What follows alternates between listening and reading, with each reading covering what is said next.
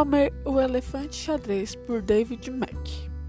Era uma vez uma manada de elefantes: elefantes jovens, elefantes velhos, elefantes altos, gordos ou magros, elefantes de um jeito ou de outro, elefantes assim ou assado, todos diferentes, mas todos alegres e todos da mesma cor, menos Elmer. Elmer era diferente.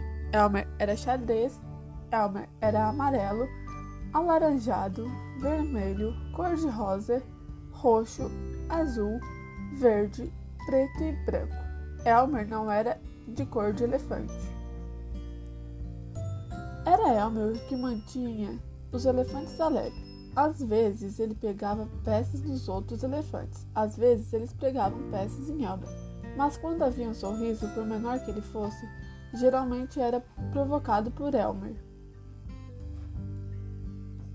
Certa noite, Elmer não conseguia dormir de tanto pensar, e o pensamento que ele estava pensando era que estava cansado de ser diferente. Onde já se viu um elefante xadrez? Ele pensou. Não é para menos que eles caçoam de mim. De manhã, antes que os outros estivessem completamente acordados, Elmer foi embora pé ante pé, sem ninguém perceber.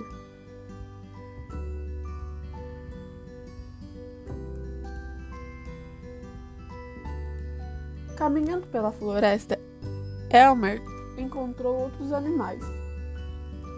Todos diziam bom dia, Elmer. Elmer sorria e dizia bom dia.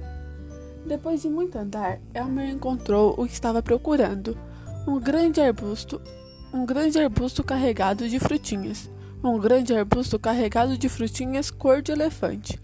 Elmer agarrou o arbusto e o chacoalhou, chacoalhou para as frutinhas caírem no chão. Quando o chão se cobriu de frutinhas, Elmer se deitou e rolou de frente para trás, de um lado para o outro, várias vezes. Depois ele pegou os cachos das frutinhas e esfregou no corpo todo, cobrindo-se inteirinho com o suco delas, até não sobrar nenhum pedacinho amarelo, alaranjado, vermelho, cor-de-rosa, roxo, azul, verde, preto ou branco. No fim, Elmer estava igual qualquer outro elefante. Depois Elmer saiu andando de volta para a manada. No caminho passou de novo pelos outros animais. Desta vez todos diziam bom dia, elefante, e Elmer sorria dizendo bom dia, feliz por não estar sendo reconhecido. Quando Elmer reencontrou os outros elefantes, estavam todos parados muito quietos. Nenhum deles reparou como Elmer enquanto ele ia andando para o meio da manada. Depois de algum tempo, Elmer sentiu que havia alguma coisa errada. Mas o que? Olhou à sua volta, a mesma floresta de sempre, o mesmo céu azul de sempre, a mesma nuvem escura de sempre, que passava de tempos em tempos, e finalmente os mesmos elefantes de sempre. Elmer olhou para eles.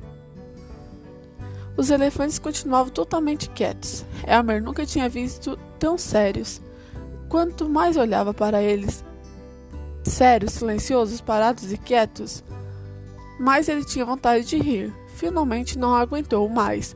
Levantou a trompa e, com toda a força da sua voz, gritou: Burro! Os elefantes deram um pulo e caíram para todos os lados surpresos.